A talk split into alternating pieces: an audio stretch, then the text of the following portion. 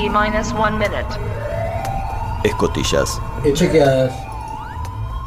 Escudriñador. Está en condiciones. Así me T gusta. minus 50 seconds. ¿Qué, qué pasó acá? ¿Dó- ¿Dónde estamos? No encuentro el detergente para lavar los platos. Están los platos todos sucios. Minus me lavé el 30 pelo con detergente. Eso es problema suyo, señor Hyde. Y ahora tengo para lavar los platos crema enjuague. ¿Quién tocó todo acá? Silencio. Temperatura de sala de máquinas. 85 grados. Cualquier cosa, 95 grados. Bueno, lo que dirá Edward, minus 20 95. seconds. Repelente de tiburones. Está en condiciones, ¿sí? Para salir. Repelente de marsopas. También. 10, La de la foca nada, ¿no? Porque nos foca a nosotros. Silencio, hombre. Tome asiento. Eh, que, por favor, eh, mantenga el orden, Eduardo. 1. Atención. Ay, que miedo me da esa parte. Buenas noches, esto es bairescityradio.com.ar. Esto es Cineficción Radio, el ciclo radial de revista Cineficción, una creación de Darío Labia y Juan Carlos Moyano. Cineficción Radio, conducido por Darío Labia y su amable anfitrión, quien les habla, Chucho Fernández. Nos acompañan en la operación técnica el querido Dr. Jekyll junto a Tony Bosikovich. La dirección artística y la puesta online es una realización de Edward Hyde. Diseño de sonido Pablo Sala. Cineficción Radio, el ciclo radial de revista Cineficción, es una producción general de Cinefanía y Camauer Rental Studios. Cineficción, dirección general Juan Carlos Moyano. Esto es bairescityradio.com.ar.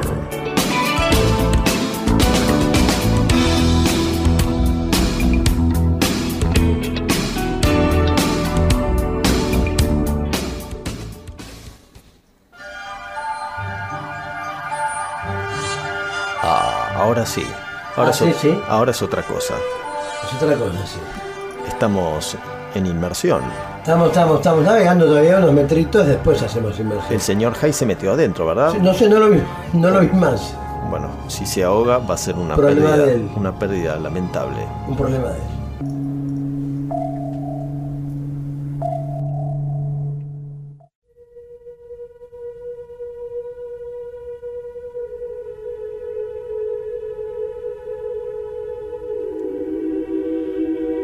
La cama en aquella antigua alcoba estaba ocupada. Una criatura que era toda hermosura estaba tendida en esa duerme vela que precede al sueño. Una joven hermosa como una mañana primaveral. Su cuello y seno que formaban lo que habría sido todo un estudio para el escultor más excepcional que Providencia concediera genio, estaban a medios cubiertos. Gimió suavemente entre dormida y una o dos veces sus labios susurraron como en una oración. Y de aquellos surgió débilmente el nombre de aquel que había muerto por todos nosotros. Ahora se había movido y un hombro había quedado visible, blanco, más inmaculado que las blancas sábanas, entre las que yacía. En la suave piel de una criatura hermosa en la época justa de la femineidad, en ese estado de transición en que están presentes todos los encantos de la joven, casi niña, y también la belleza y la dulzura de la mujer madura.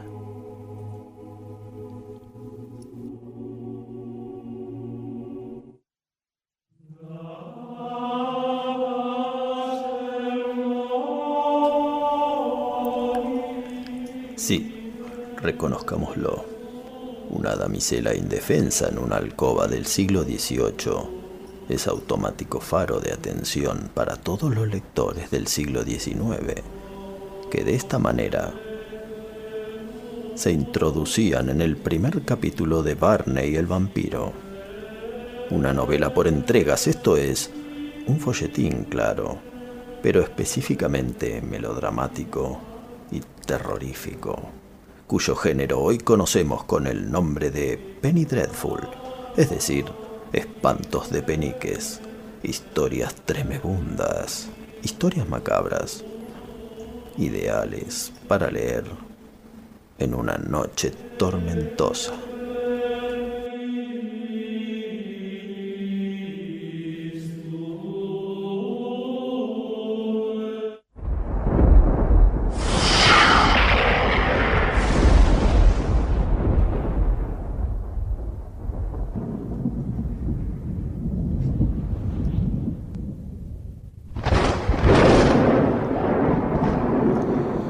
¿Qué fue?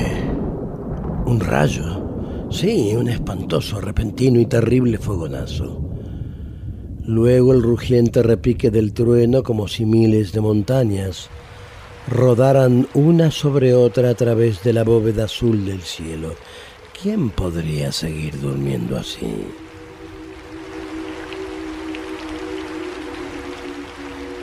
El granizo sigue, el viento continúa. El estruendo de los elementos alcanza altura. Ahora la hermosa muchacha en la cama antigua se despierta. Abre los ojos de azul celeste y un tenue grito de alarma brota de sus labios. Se sienta sobre la cama y presiona las manos sobre sus ojos.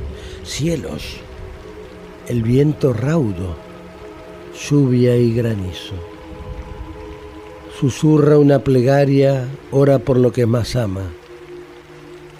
Los nombres de los seres que son más queridos, por su noble corazón, también los nombra, surgen en sus labios. Llora y reza. Piensa en la devastación que dejará la tormenta y le reza al gran Dios del cielo por todas las criaturas vivientes.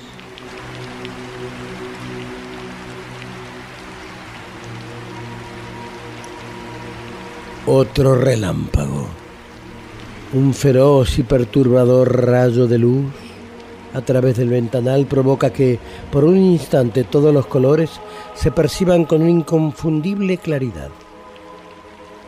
Un chillido estalla en los labios de la joven, ahora con la mirada fija en el ventanal, que al siguiente momento es toda oscuridad con una expresión de terror en su rostro como nunca antes había conocido, se estremece y un intenso sudor empaña su frente. ¿Qué?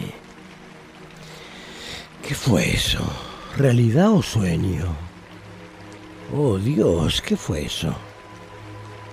Una figura alta y delgada esforzándose desde el exterior en deslizar el pestillo de la ventana. Lo vi. Un relámpago me hizo verlo. Estaba de pie y cubría todo el alto del ventanal.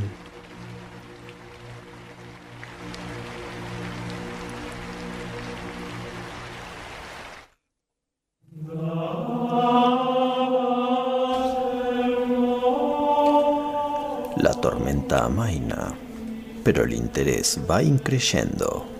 De eso se trataban los Penny Dreadful que en plena época victoriana se imprimían, vendían y leían con rabiosa ansiedad. Barney el vampiro fue obra de James Malcolm Reimer, escritor destajista que entre las 115 novelas que publicó durante un cuarto de siglo, supo ser pionero de las historias de vampiros.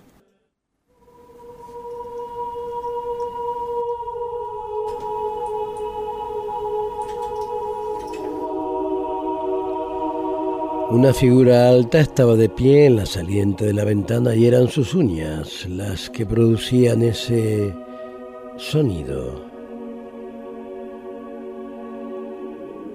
El golpeteo perseguía. No podía pronunciar palabra alguna, pero se imaginaba el contorno oscuro de la figura contra la ventana. Podía ver los largos brazos moviéndose laboriosamente en busca de una vida de entrada. Qué extraña luz era la que poco a poco invadía el aire, roja y terrible, y cada vez más brillante. Un rayo había caído en un molino y el reflejo del fuego que rápidamente consumía el maderamen se filtraba por el ventanal. No podía haber equivocación, la figura estaba ahí, golpeteando contra el cristal, con unas uñas tan largas que parecían nunca haberse cortado. Ella trató de gritar, pero una sensación de ahogo se lo impidió. Era terrible intentar moverse y que cada extremidad pareciera de plomo y pesar toneladas. Apenas si pudo proferir un ronco y débil susurro. Ayuda, ayuda, ayuda, ayuda.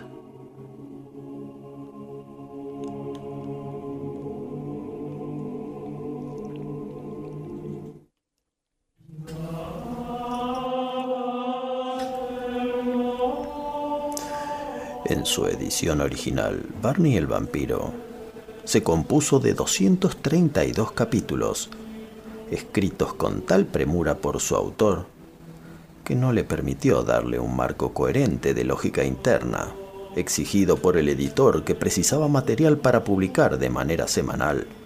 El autor escribía día y noche, y por el imperio de las necesidades y al mejor estilo Abel Santa Cruz, tenía que redactar diferentes folletines a la vez.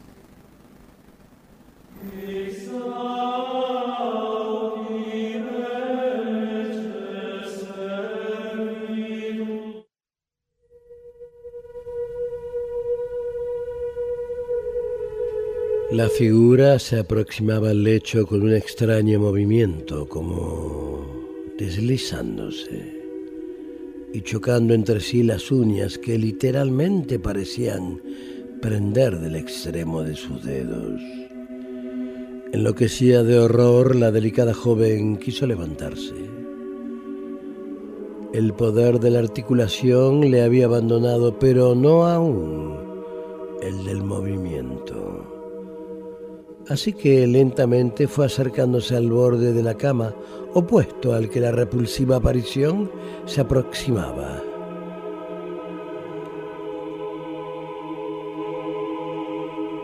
Al agacharse, su rostro blanco, horrible y protuberante se hizo más visible. Era perfectamente blanco, perfectamente exangüe. Los ojos parecían de lata pulida, los labios pálidos pero lo más llamativo eran sus terribles dientes, que se proyectaban como los de un animal salvaje, aberrantes, de blanco deslumbrante como colmillos. ¿Qué era? ¿Qué lo hacía tan espantoso, tan ajeno a nuestro mundo, a pesar de ser un habitante de él? La chica puso uno de sus pequeños pies en el piso la puerta de la alcoba estaba en aquella dirección. ¿Podría alcanzarla? ¿Podría esquivar la vista del rostro marmóreo y quebrar aquel horrible hechizo? Dios del cielo. ¿Era real o algún sueño que de tanta realidad amenazaba anular el sano juicio? De repente, con un extraño aullido, hubiera despertado el horror en cualquier pecho, la figura se aferró a las largas trenzas de cabello, enrollándolo entre sus manos huesudas y sujetándola a la cama. Entonces ella sí pudo gritar y el cielo le concedió el poder. Un grito sucedió al otro en rápida secuencia. Arrastrada por su sedoso y largo cabello, retrocedió hasta estar de nuevo encima de la cama temblando todo su cuerpo por la agonía de su alma. forzándola a través del cabello entrelazado en su garra, le arrastró la cabeza al borde de la cama. Se zambulló sobre su cuello con sus colmillos y al borbotón de sangre prosiguió un repulsivo sonido de succión. La chica se había desmayado y el vampiro se regodeaba con su horripilante banquete.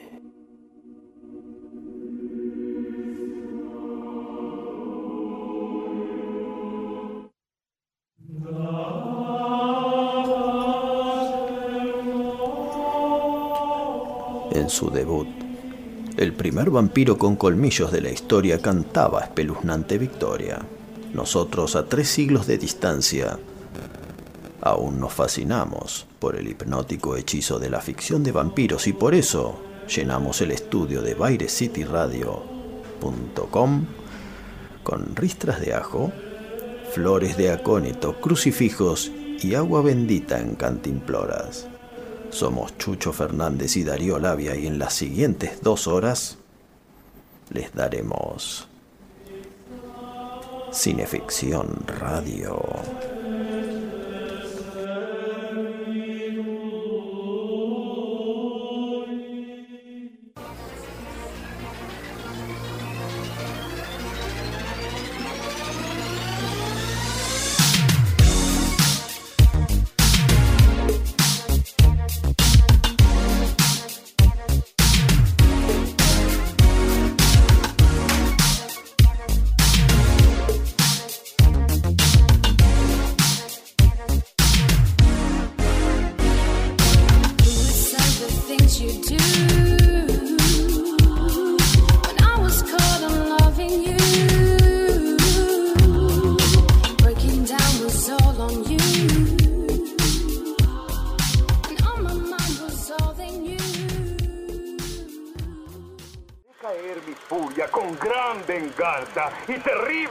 Cineficción. Los que intenten envenenar y destruir a mis hermanos. Domingos, entre las 20 y las 22.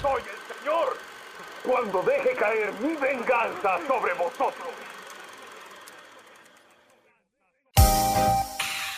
Kamauer Rental. Estudio y fotografía. Proveedor de técnica y elementos de última generación para el sector audiovisual. Avenida Niceto Vega 5617, Palermo, Hollywood. Kamauer Rental. Contáctenos en info.kamauer.com.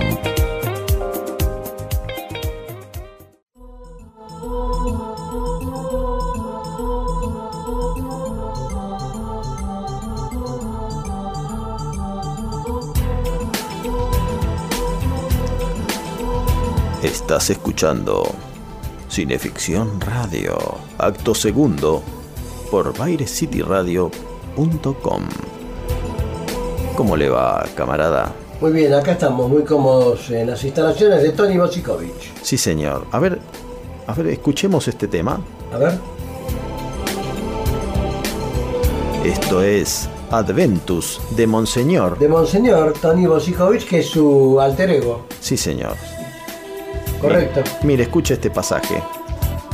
Esta gente, no aquella.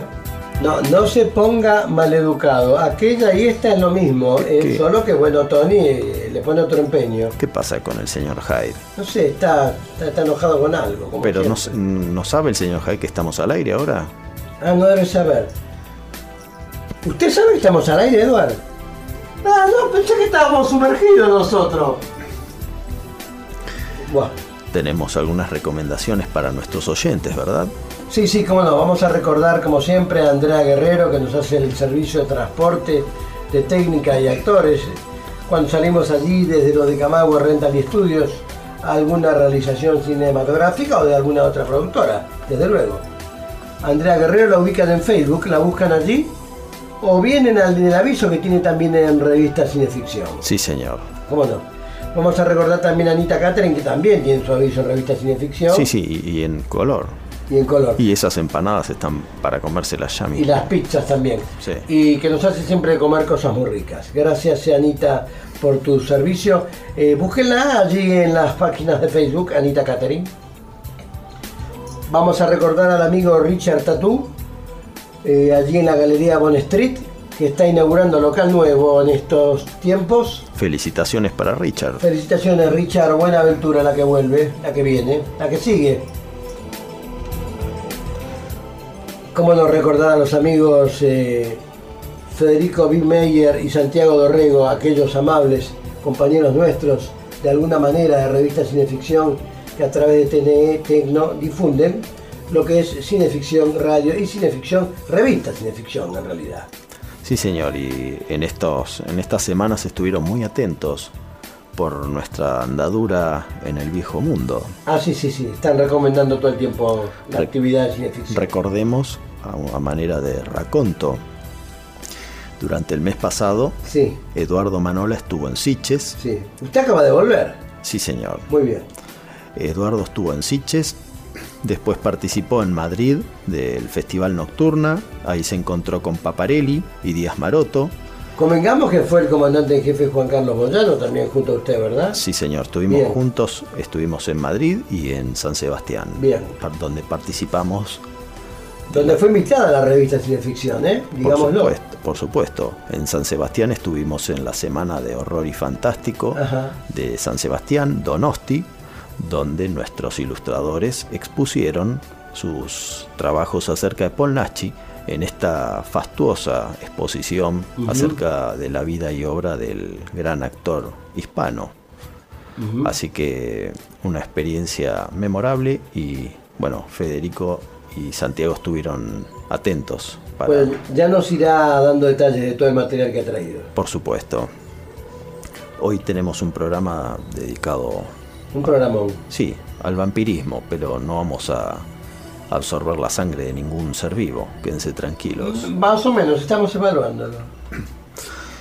Bueno, queremos hacer también un recordatorio de que durante septiembre, Ajá. durante octubre, se estuvieron reprisando los programas de Sí, sí. septiembre y ahora arrancamos los nuevos programas en esta nueva casa. Baires, cityradio.com. Sí, señor, de Monseñor. Y agradecemos mucho la estadía que tuvimos esos meses allá en gypsyradio.com junto al Checo Alconde, que nos trataron también. Espero que, bueno, la mudanza, ellos se mudan, están cambiando de edificio, bueno, nos vimos obligados a, a transportarnos nosotros también. Claro. Nos abrió sus puertas eh, y aquí estamos muy contentos y muy felices junto al amigo Tony Bosikovic. Y recordemos también que los días que se emite el programa, que es domingo, lunes, miércoles y viernes, se suman los días sábados En G- vivo. GDS Ajá. en Mar del Plata. Sí, sí.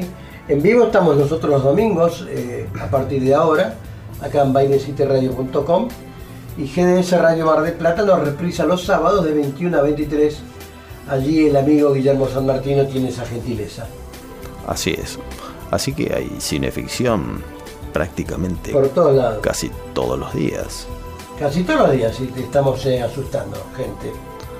Bueno, eh, mm, sin más, me gustaría darles el aviso de que en breve se viene una gran entrevista. Y darle la bienvenida a toda esta gente que nos escucha seguramente acá en baileciteradio.com, que seguramente es otra y, y la misma, ¿no? Así que bienvenidos Son- a todos. Sí, señor, son nuestros oyentes que vienen de antemano, que tan previamente han Más sido, que vamos juntando por el camino. lógico, han sido lectores. Claro, claro. La revista Cineficción que estuvo en estos eh, tiempos allí en el viejo continente es la revista aniversario número 10, que El lleva la tapa 10. nada menos que a Al doctor Anton Fives, que protagonizó el el abominable doctor Fives, ¿Que era quién? el largometraje de Vincent Price. Claro, muy bien. Y esa tapa la ilustró Gabriela Rodas. que comía por un costado. Sí, señor. Sí, ahí viene, ahí viene la chica que nos trae los cafés que nosotros no le damos ni pelota. Habría que tratarla como corresponde, que es una dama. Eh, bueno, ¿por qué no lo hace usted, Eduard, ya que es tan amable? En realidad, Edward tendría que Sí, Eduard tendrá que estar haciendo lo que hace Claudia. Sí. Porque si no es una falta de respeto, hombre grande. Sí, la verdad, Edward tiene razón. El cuaderno de comunicaciones, Marina va a tener que. no, diga que es un submarino, esto sí tendrá que concurrir con sus padres. Bueno, nos vamos a la tanda, ¿le parece? Vámonos.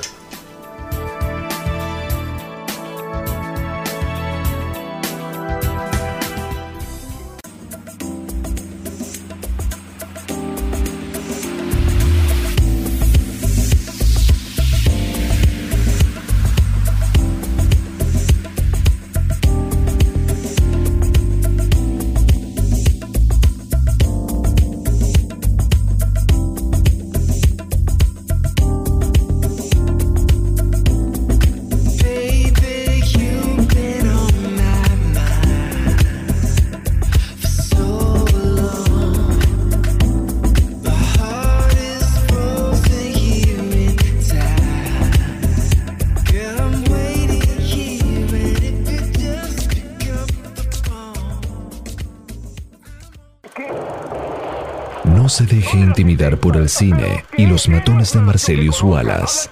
Cineficción. Para estar bien informado y esquivar todas las balas. Para adquirir cineficción, consulte en cinefanía.com.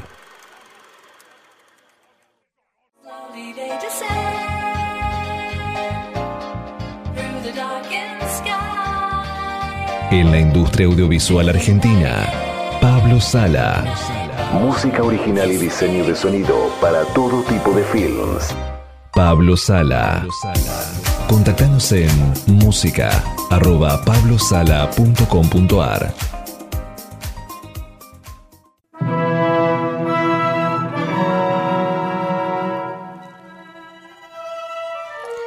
Escuche, susurró el coronel. Su agudo oído había captado el sonido desde una ventana abierta frente a ellos. Al siguiente instante Sir James también lo oyó. Era irregular, pero claramente audible. Un bajo e insistente sollozo como el de una mujer angustiada. ¿Fantasma o humano? susurró el coronel. ¿Fantasma? Murmuró de inmediato Sir James.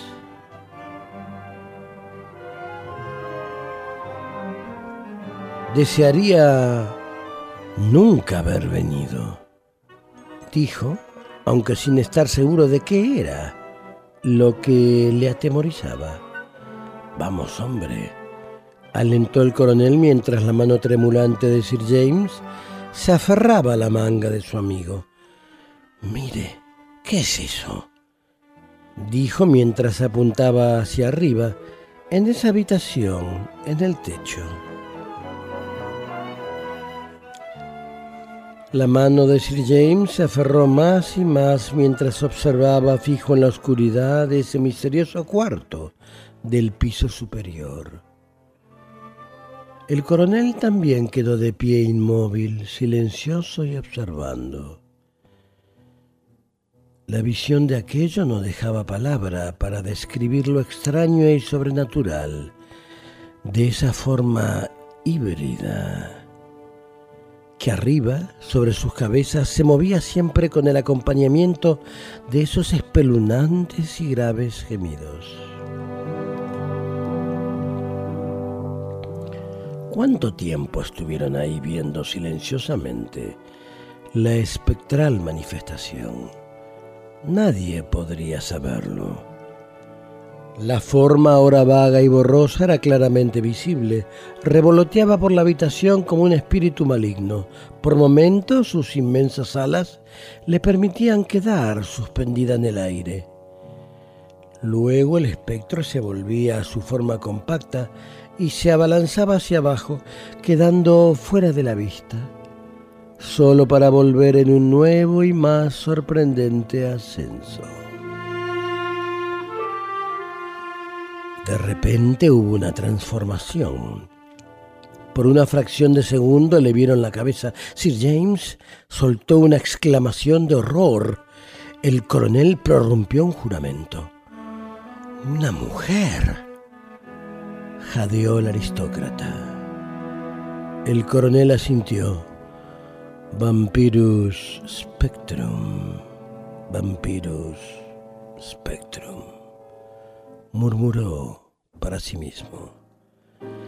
Mientras observaban, el coronel apoyó su mano suavemente en el hombro de Sir James, advirtiéndole para que hiciera silencio. Por Dios, Roger, murmuró sintiéndose débil por el esfuerzo que le requería mantener su posición en la saliente de la ventana. ¿Dónde? ¿En el centro? susurró el coronel señalándole a un hombre de aspecto grave en un sillón, directamente frente a otro de aspecto extraño, sombrero de copa y chistera que había sido visto merodeando en los alrededores de la mansión Hamlin. Cerca de este un tercer hombre más joven y como los otros de palidez cadavérica. No hablaban entre sí, solamente estaban sentados, silenciosos y absortos en la contemplación de las evoluciones de un murciélago gigantesco. ¿O era acaso una mujer? Si era una mujer, ¿por qué tenía forma de murciélago? Y si era un murciélago, ¿por qué tenía rostro de mujer? Un rostro hermoso y sonrojado por el brillo de la salud, pero también con la palidez del sepulcro. Un rostro de siniestra gracia, tanto como sus grandes oscuros y profundos ojos, tétricos e inhumanos. Era el suyo un semblante de funesta serenidad. Pero ninguno de los dos hombres pudo dejar de observar los blancos y fuertes dientes de la criatura que relucían cuando entornaba sus labios a pesar de que no, con aspecto de sonrisa. Involuntariamente los dos observadores retrocedieron hasta ocultarse en las sombras. ¿Sería posible? murmuró el coronel a Sir James, que esta grotesca criatura con el rostro inexpresivo y los ojos hambrientos fuera realmente la personificación física de ese fantasma chupasangre, al que algunos llaman Bukodlak o Muronis y otros simplemente vampiro.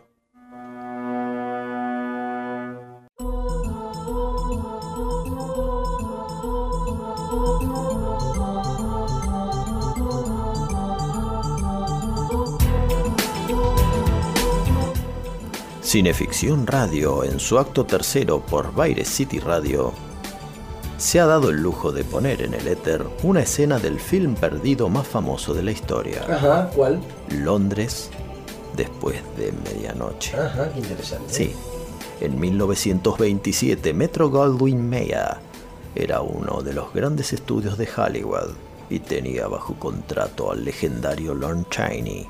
Adorado hoy en día por actores, maquilladores y amantes del cine clásico. En su época, Londres después de medianoche fue un coletazo del éxito del Drácula teatral de Bela Lugosi, pero como la Metro no tenía los derechos sobre el personaje, encargaron a Todd Browning que invente una historia de vampiros, pero sin Drácula, claro está. En los créditos del film figuró como The Hypnotist, pero los estudiosos saben que nunca publicó una novela o relato con ese título atribuido a Todd Browning, sino que fue un tratamiento sobre el cual desarrollar el guion. Lo que sí existió fue una novelización posterior a la película, encargada a la elusiva autora Mary Coolidge Rask, cuyo capítulo 13 antes, Chucho Fernández nos narró la fantasmagórica aparición de la mujer vampiro. Pero ahora es hora de volver al presente. Y hace poco se ha publicado una adaptación al cómic de aquella mítica película, debida a la pluma del guionista chileno Gonzalo Ollanedel e ilustrada por el rotring del maestro Quique Alcatena. Buenas noches, Gonzalo.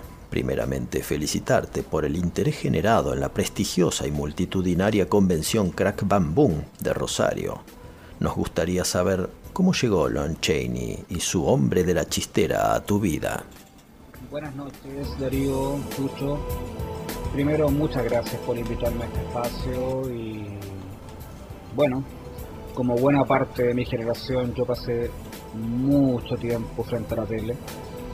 Recuerdo estar junto a mi familia viendo el Hombre Omega, por ejemplo, cuando yo tenía cuatro años. Ah, Y naturalmente los primeros actores y cineastas que identifiqué fueron gente del género fantástico como Peter Cushing o John Carpenter, cuyas Ujú. películas solían pasarse en la televisión chilena en la programación del trasnoche durante los años 80. Por eso mismo, cuando ya empecé a interesarme más seriamente en la cultura pop, fue inevitable toparme con menciones a Lon Chaney, ver su imagen como el fantasma de la ópera, en libros de cine, e ir mencionando que su aporte iba mucho más allá de ser un pionero, claro. cosa de ver películas como Unknown, ustedes saben. Y claro, más temprano que tarde llegué a su rol en London After Midnight, y ya que pese a que acá no existía mucho material especializado a fines de los 80 o inicios de los 90, eh, el encontrar fotografías de juguetes basados en su vampiro llevando la o que existiera una banda de rock gótico que toma su nombre de famosa película, irremediablemente despertó mi curiosidad. Claro. ¿Cómo conociste a Kike Alcatena y cómo trabajaron esta adaptación? Un, un momento. ¿Es acertado llamarla adaptación? Aquí que lo conocí primero por su trabajo. A mediados de los 90 mi hermana me regaló un ejemplar de Scorpio que incluyó un episodio de acero líquido y de ahí en adelante intenté coleccionar todo el material suyo que yo podía encontrar. Incluso pidiéndole a amigos que viajaban a Argentina a traerme algún volumen. Ya en el año 2015, Claudio Álvarez, el editor de Acción Comics, me cuenta que quiere sumar a su línea un título de Conan y como yo soy un fanático de, de Robert E. Howard, le sugiero atreverse con Conan el Salvaje, porque primero es muy difícil de conseguir y segundo la dibujada Quique. Ajá. Cuando finalmente él visita Chile tuve la oportunidad ya de conocerlo en persona, hacerle un recorrido por el Santiago histórico y obvio le llevé ejemplares para que me lo firmara. Ahora bien, eh, adaptar London After Midnight fue sugerencia del editor de Dojitia, Oscar Salas, porque yo cada 26 de agosto, que es el aniversario de la muerte de Lon Chaney, Claro. publico a modo de broma en redes sociales un reclamo, una protesta para que quienes tienen oculta la supuesta última copia de la película la liberen. El año pasado, Oscar eh, se comunica conmigo y me pregunta si acaso yo me atrevería a convertir los guiones existentes en una historieta. Y yo naturalmente le respondí que sí, pero lo que nunca esperé es que un mes y medio después me, me contara que el que la iba a dibujar era, era el Catena. Eso, eso ya era muy inesperado. ¿Qué momento? Más que una adaptación, yo diría que es una síntesis, porque fue necesario a nivel de guion contrastar muchas fuentes. La, transcripción publicada en la revista Voice Cinema en 1928 eh, guarda muchas contradicciones con la más conocida novelización que realiza la Mary Coolidge a partir del guion original. Pero a su vez, ambas discrepan de la versión francesa de 1929 en varios puntos. De hecho, esta es mucho más romántica. Y encima, ninguna de ellas encaja del todo con la reconstrucción de, de TCM que conocemos todos. Claro. Por eso mismo también la única petición artística que hizo Quique fue no ceñirse a los fotogramas para así tener más libertad creativa y el resultado, la verdad, a nivel artístico es, es soberbio. Hoy en día solo podemos ver la remake, la marca del vampiro, pero ¿qué ocurriría si apareciera una copia de Londres después de medianoche? Honestamente creo que mataría un poco la ilusión. Buena parte del culto a London After Midnight se dirige en torno a su aura de misterio. Y si es una suerte de santo grial de los cinéfilos y también de la subcultura dark, se debe a los mitos que han generado. Mira, en otras palabras, dicho de otra manera, eh, hay ciertos romances que mantienen su magia en nuestros corazones por no haberse concretado jamás. Y sí, y uno se queda pensando en lo que pudo ser. Entonces, pese a que a niveles de arqueología cinematográfica sería un hito, yo creo que irremediablemente perderíamos algo de su esencia y de su encanto. Muchas gracias Gonzalo por tu tiempo y por traer algo de luz a esta ominosa mansión de Roger Balfour. Nuevamente les doy gracias por su, por su interés. eh, espero toparme con varios seguidores de cineficción en la Crack Bam Boom, ya que es la primera vez que, que viajo al evento. Me han hablado maravillas de él.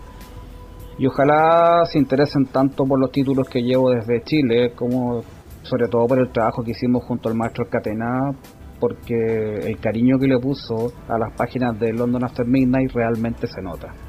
Un abrazo, pues un abrazo grande a todos. Gracias. Gran abrazo.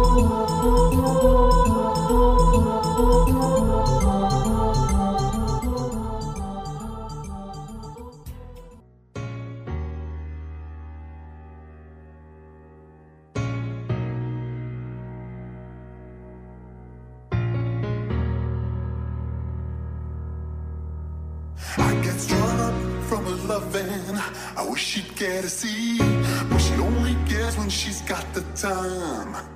And I fret so much about her loving. I wish she'd let me be, but her destiny's got us intertwined.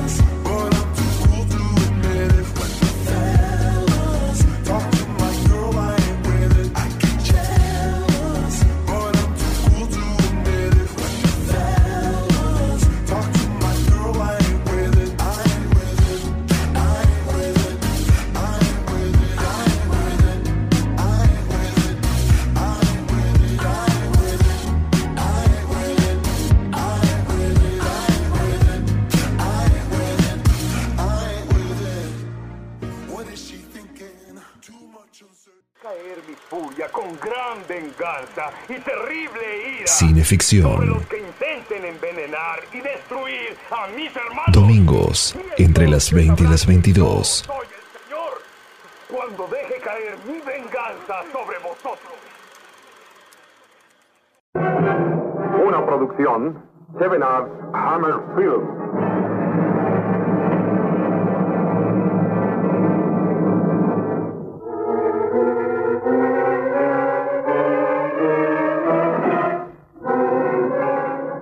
Un espantoso reinado de terror que duró más de un siglo, el príncipe de las tinieblas fue al fin localizado en su refugio, en lo alto de los montes Cárpatos. Durante décadas muchos habían intentado destruirlo y todos fracasaron. Aquí al fin tenía enfrente a un adversario que conocía a los vampiros, que podría lograr su definitiva y absoluta destrucción.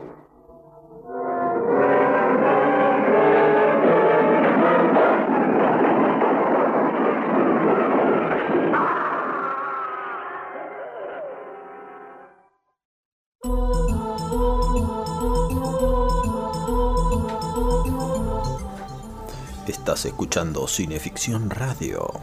Cuarto acto por BaireCityRadio.com. El siglo XX tuvo un vampiro paradigmático, el conde Drácula, y gracias a Hammer Films, un actor que fue sinónimo de él para un montón de generaciones, a partir de 1958. Por definición era otro Barney el vampiro, un ser que personificaba el mal absoluto en cada una de sus acciones. Por eso, era perfectamente explicable que se lo comparara con el diablo propiamente. Miles habían sido esclavizados por el siniestro culto del vampirismo. Ahora el origen mismo quedaba destruido. Solo permanecerá su recuerdo, el recuerdo del ser más malvado y terrible que haya atentado contra el mundo civilizado.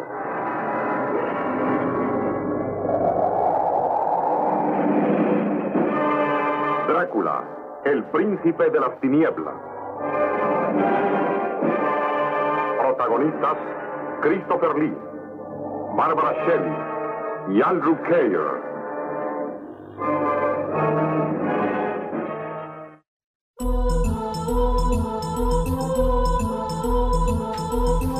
Dos matrimonios en viaje llegan a una taberna donde se encuentran con el padre Sandor, que les pregunta acerca del itinerario que piensan seguir.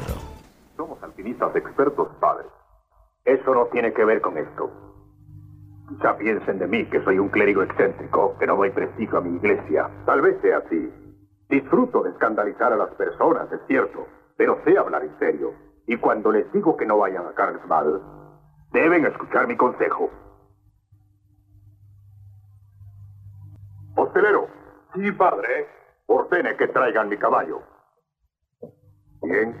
Fue un placer haberlos conocido. Y si deciden ignorar mis palabras, no se acerquen al castillo. ¿Castillo? Pero no hay un solo castillo marcado en el mapa. Lo había visto. El que no esté en el mapa no significa que no exista. No visiten el castillo.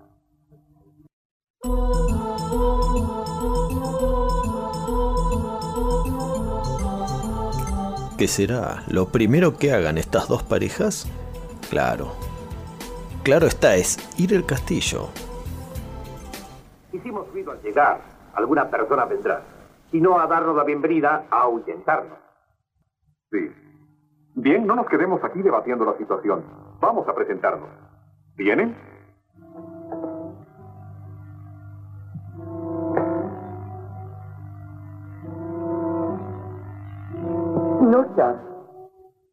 Será mucho mejor que pasar la noche en esa choza. Es aterrador. Bien, veamos lo aterrador que es.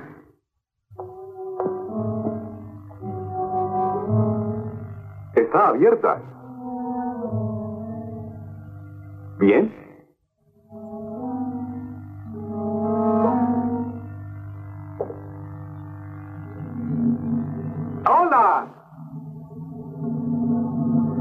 ¿Hay alguien en casa?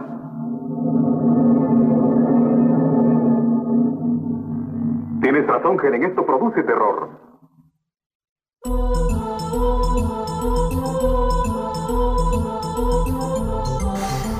Al llegar, se sorprenden de que esté todo preparado para la cena y sus cuartos con las camas listas para pernoctar. Hasta hay un solícito mayordomo que les sirve una estimulante sopa de vitina. ¿Cómo se llama? Clove, señor. Eh, bien, Clove. ¿Su amo no vendrá a cenar con nosotros? No, señor. Temo que no. ¿Está indispuesto? Ha muerto.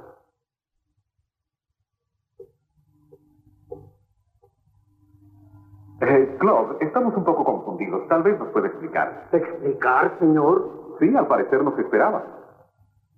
Esa cena, nuestras habitaciones, el carruaje, eh, todo. Señor, mi amo falleció, pero dejó orden de que el castillo siempre debía estar listo para recibir invitados. Yo sencillamente cumplo con sus deseos. Entiendo. ¿Quién era su amo? Mi amo era el conde Drácula.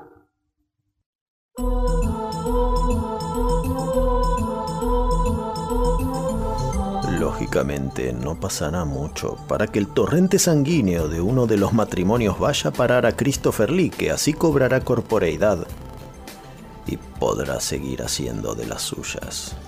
Pero como el argumento de este film no conformó al actor británico, y esto ya es Vox Populi entre todo cinéfilo, se negó a recitar diálogo alguno, con lo cual este terminó siendo el primer vampiro silente desde el comienzo del cine sonoro.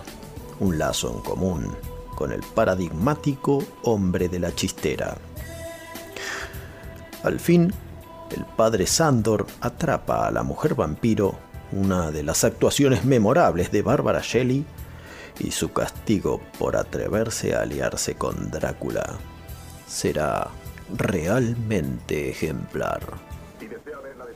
Un engendro, obra del conde Drácula, venga conmigo. Pero le advierto que no es un espectáculo agradable.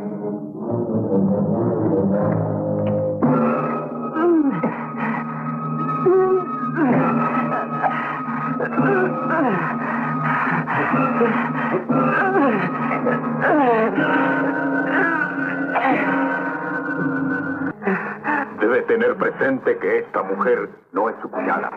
Está muerta. Es solo una envoltura que contiene maldad.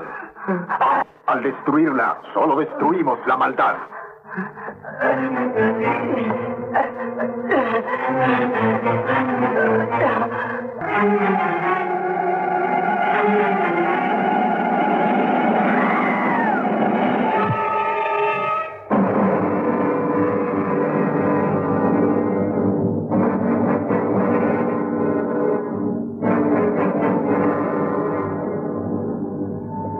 absolvo, in nomine vos de peccatis, in nomine Patri, et Filii. Amén.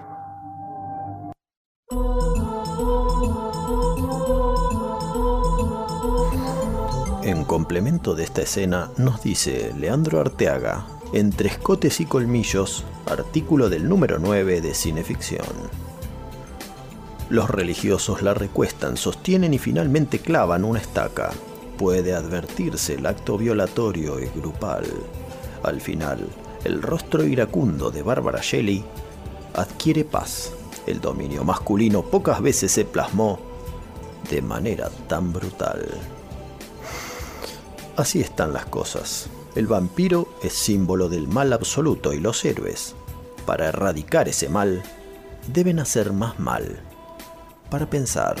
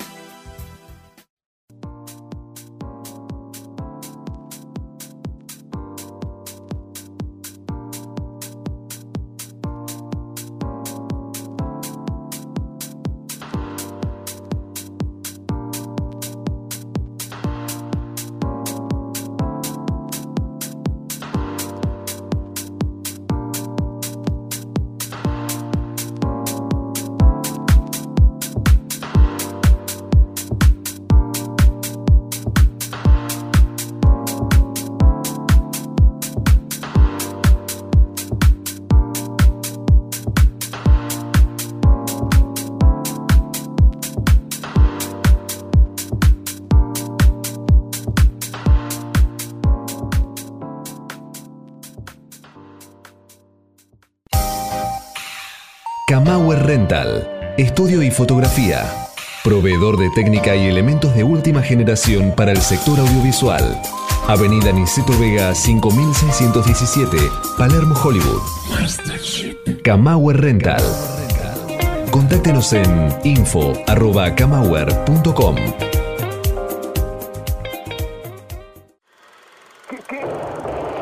No se deje intimidar por el cine y los matones de Marcelius Wallace. Cineficción. Para estar bien informado y esquivar todas las balas. Para adquirir cineficción, consulte en cinefanía.com.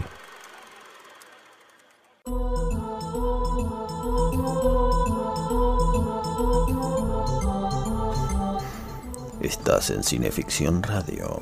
Acto quinto por BaireCityRadio.com. Y ahora, con gran satisfacción les voy a presentar a un escritor argentino especializado en horror. Nuestros lectores ya lo conocen, porque han leído una entrevista que le dedicamos algunos números atrás. Ahora serán nuestros oyentes que podrán conocer qué piensa y qué dice Gonzalo Ventura, además de escritor, editor junto a Martín Blanco de Santa Guadaña, la editorial que riega horror en el país y en el mundo. Buenas noches, Gonzalo. Contanos, ¿cuál crees que es el atractivo de la literatura de vampiros? ¿Cuáles son tus novelas preferidas de la temática? ¿Cuál es el atractivo de la literatura de vampiros? Eh, sería muy egocéntrico de mi parte querer responder esto diciendo, ¿no? Dando por. No sé, no sé cuál será, no lo sé. Sí puedo decir lo que, lo que me engancha a mí.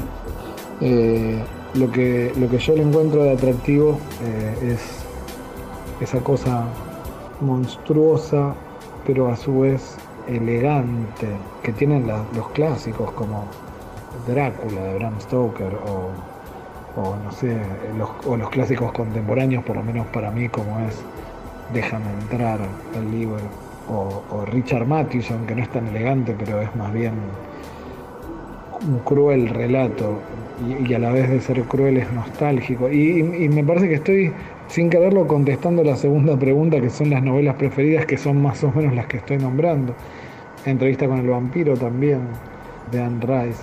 Pero me parece que lo que, lo que a mí me engancha es esta tragedia sin fin que tiene el vampiro, ¿no? Es un monstruo que va a vivir eternamente alimentándose de sangre. O sea, es un monstruo. Me gustan más los que son más deformes que, lo- que- que los que son más lindos. Me parece que ahí está también, es como, están como condenados para siempre. Me, me parece que hay mucha tragedia en eso que, que engancha, ¿no? matar para siempre, para no morir. Es como una especie de vivir eternamente y, y todo lo, lo- lo bueno que eso lleva, pero con, conlleva, pero con, con esta cosa horrible de vivir sufriendo para Claro. siempre también. Me parece que eso está buenísimo. También me remito a, a leyendas que no son de ninguna novela, sino folclóricas y, y- y- y orales, quizás, que van, se van recopilando en libros, como los primeros vampiros volvían a sus casas ¿no? a, a alimentarse de sus seres queridos. Es terrible. Bueno, eso ocurre en el tercer relato de Sábado Negro de Mario Bava, en el que el Gurdalak Boris Karloff regresa a su hogar para diezmar a los suyos. Y me parece que son seres que, además de tener un montón de poder, también sufren un montón y me parece que ahí está eh, la, la gran tragedia del vampiro y, y- el gran gancho, por lo menos para mí, no, no sé qué, qué verán otras personas eh, y ya te digo, sería como muy omnipotente de mi parte querer eh, tirar un- un- un- una idea sobre eso. A través de nuestra revista venimos dando cuenta a medida que podemos reseñarlas de las publicaciones que sacás con Santa Guadaña, con las que te sumaste al colectivo editorial de La Fosa. ¿Qué experiencia te deparó de La Fosa a un año y medio de su creación?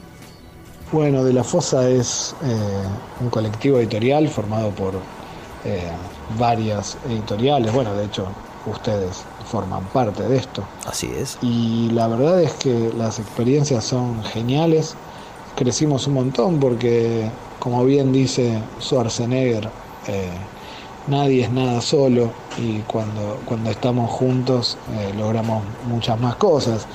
Publicar a más gente, lanzar nuevos autores, darles lugar a, a- a otras personas. Me parece que conseguimos un montón y en lo, en lo personal eh, somos todos amigos y está buenísimo, la pasamos muy bien. Ahora eh, se ha multiplicado el trabajo, pero se han multiplicado también, por suerte, los, los logros. Está, está buenísimo ser parte de un, un colectivo editorial que ama el horror y ama lo que hace. Ah, De hecho, ahora eh, de la fosa se está yendo a, la Feria del Libro de Viedma y, está buenísimo. Eh, no- nos, no- nos encanta, ya fuimos el año pasado, es un lugar hermoso, gente genial, eh, la organización, como, como también los lectores, no sé, eh, vi- vi- vinimos de la Walking XP también, un evento hermoso, eh, estamos contentos, de la fosa no, no para de crecer y- y lleva muchísimo trabajo, pero es hermoso verlo.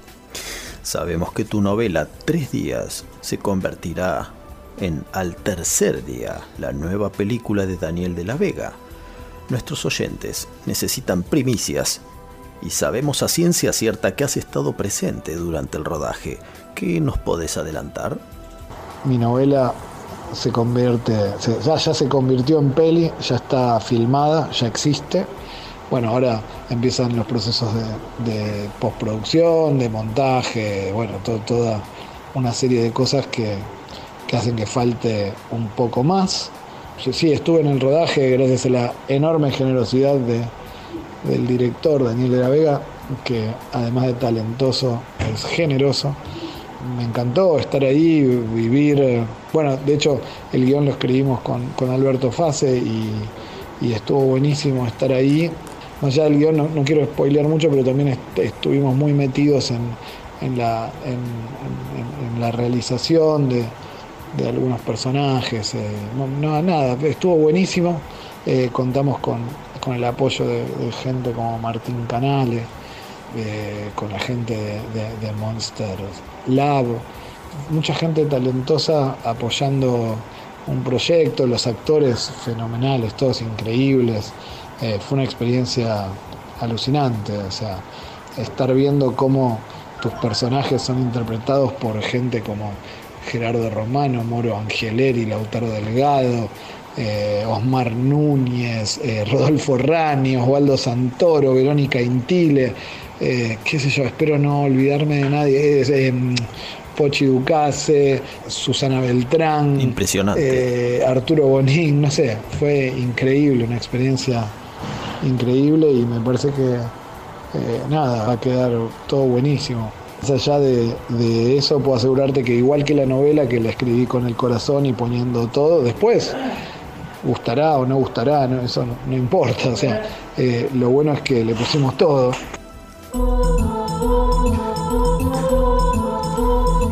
Quiero dar una primicia. Gonzalo acaba de inaugurar una tienda especializada en publicaciones y merchandising de horror. Se llama De la Fosa Shop y está ubicada en la Galería Patio del Liceo Local 42, en Avenida Santa Fe 2729. Y lo repito, Galería Patio del Liceo Local 42, Avenida Santa Fe 2729. Y la razón por la que lo repito es porque también hay ejemplares de cineficción.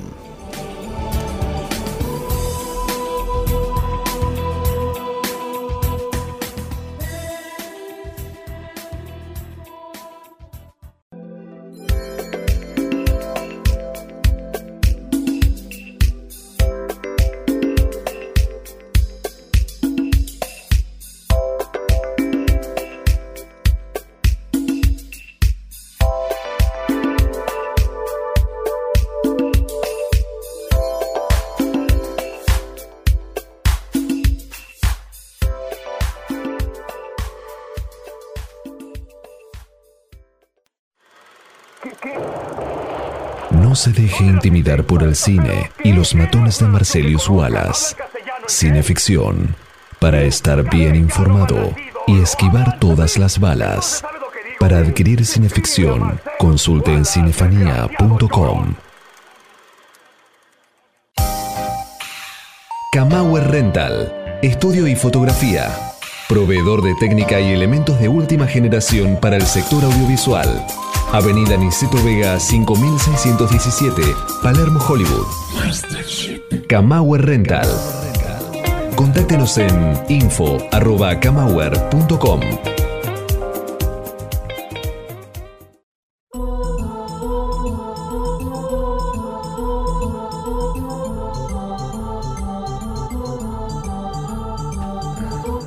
Estás escuchando Cineficción Radio, último acto por BairesCityRadio.com.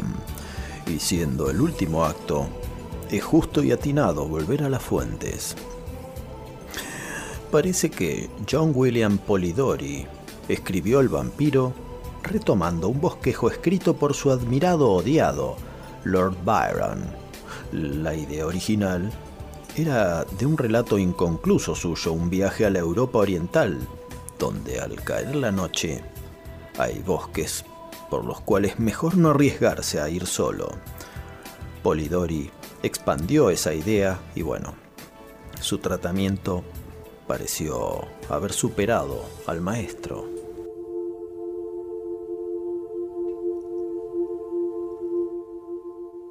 Finalmente montó a caballo, decidido a recuperar con la velocidad de su regreso el tiempo perdido. Pero ya era tarde. En las comarcas meridionales apenas existe el crepúsculo. El sol se pone de inmediato y sobreviene a la noche. Aubrey se había demorado mucho y tenía la tormenta encima. Los truenos apenas se concedían un intervalo de silencio entre sí, y el fuerte aguacero caía en turbiones por el espeso follaje en tanto los relámpagos estallaban a su alrededor y a veces el mismo rayo parecía caer a sus pies.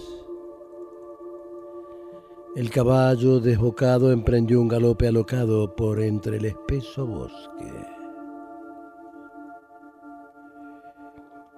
Por fin, agotado de cansancio, el animal se detuvo y Obri descubrió la vecindad de una choza que apenas se destacaba por entre la hojarasca y la maleza que le rodeaba.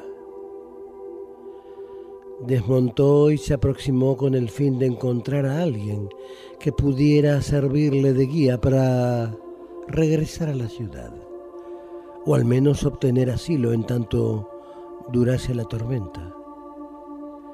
Al acercarse a la cabaña cesó de tronar y pudo oír los taladrantes gritos de una mujer, contestados con risotadas de burla, casi como un sonido continuo. Aubrey se estremeció y dudó, mas un trueno que retumbó por encima de él lo sacó de dudas y franqueó la entrada de la choza. No vio más que densas tinieblas, pero el sonido le guió. Aparentemente nadie se había dado cuenta de su presencia, pues aunque llamó, los mismos sonidos continuaron sin que nadie reparase al parecer en él. No tardó en tropezar con alguien a quien apresó inmediatamente. De pronto una voz volvió a gritar de manera ahogada y al grito sucedió una carcajada. Aubrey hallóse al momento asido por una fuerza sobrehumana. Decidido a vender cara a su existencia, luchó, mas en vano.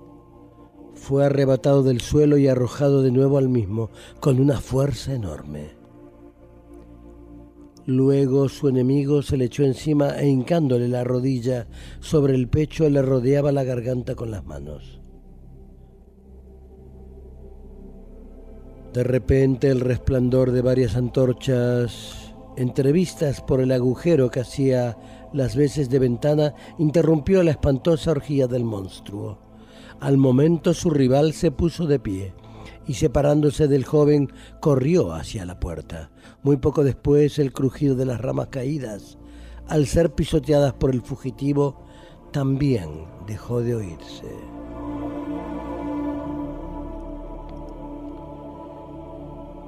La tormenta se había calmado de repente y Aubrey, agotado e impedido de moverse, gritó, siendo oído por los portadores de antorchas. Entraron a la cabaña y el resplandor de las teas hizo caer espesos copos de hollín de los muros de barro y el techo de bálago totalmente cubiertos de mugre. A ruegos del joven, los recién llegados buscaron a la mujer cuyos chillidos había atraído su atención a medida que se internaba en los repliegues cavernosos de la choza. Volvió por tanto a quedarse en tinieblas. ¿Cuál fue su horror cuando de nuevo quedó iluminado por la luz de las antorchas, pudiendo percibir la forma etérea de su amada, convertida en un cadáver?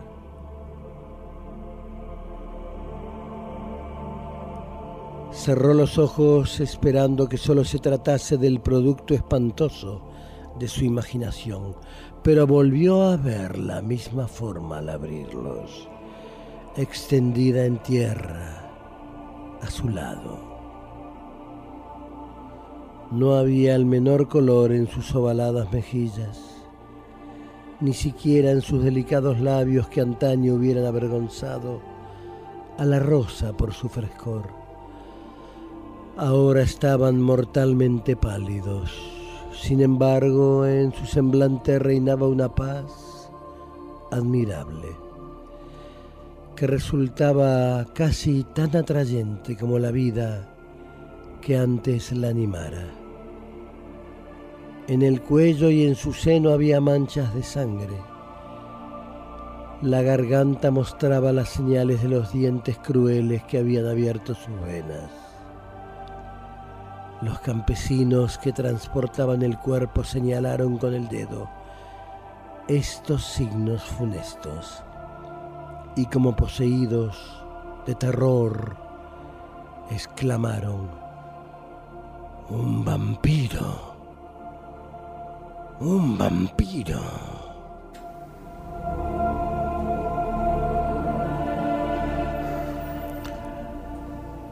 Después de la memorable temporada en Villa Diodati, Polidori se mudó a Londres, donde trató sin mucha suerte de ganarse la vida como médico. Años más tarde, su relato se publicó, pero la autoría se atribuyó al propio Lord Byron.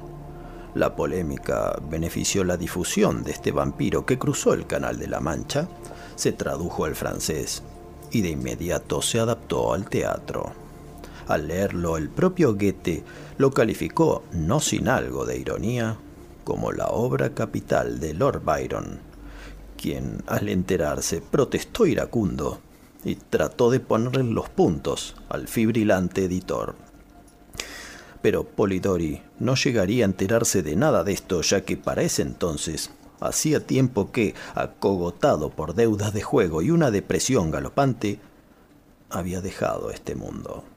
Algunos dicen que por mano propia, otros por causas naturales. Solo tenía 26 años, pero aún así dejó un valioso legado. Su creación, el vampiro Lord Ruthwen, sirvió de modelo a todos los que siguieron antes, durante y después de Bram Stoker. Dice Lord Byron, ideólogo del monstruo, el gran objetivo de la vida es la sensación, sentir que existimos incluso a través del dolor. Y eso hicieron los vampiros, dando muerte a quienes aman, destruir y ser destruido. Pero no como para que nos reduzcan a polvo, ya que dentro de siete noches deberemos volver para otra cineficción radio.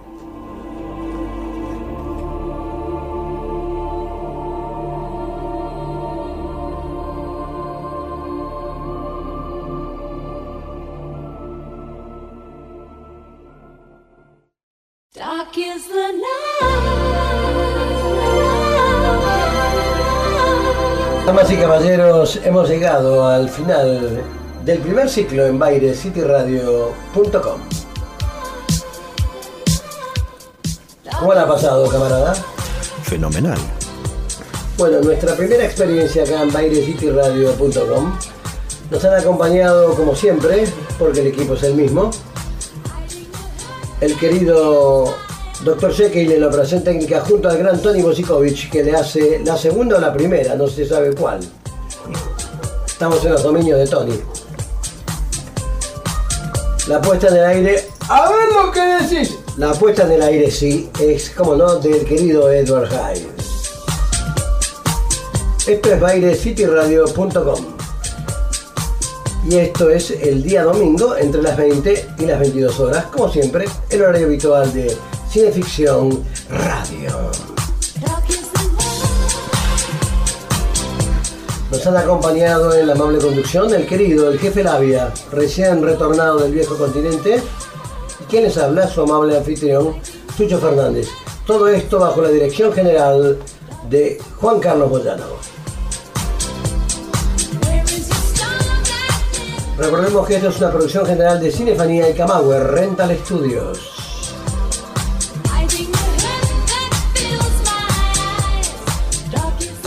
No queda mucho más para decir. Gracias por estar allí, a la gente nueva que nos va a seguir acá en bairescityradio.com, a los que nos vienen siguiendo desde siempre. Este es el ciclo radial de la revista Cineficción, Cineficción Radio. Camarada, le dejo la despedida. Le voy a mandar un afectuoso saludo a Soledad Suárez. Si usted tiene alguna consulta legal, Vamos a civil, la doctora Suárez lo atenderá. Y el estudio de Yacona. Estudio Iacona, José y Estanislao. Mm. ¿Usted tiene alguna idea? Las ideas Se registran. no se matan, pero se roban. Así que Hay que registrar. hay que registrarla. Estudio Iacona. Macanudo. Tony, querido amigo, gracias por esta primera vez aquí, por esta bienvenida tan afectuosa y tan calurosa.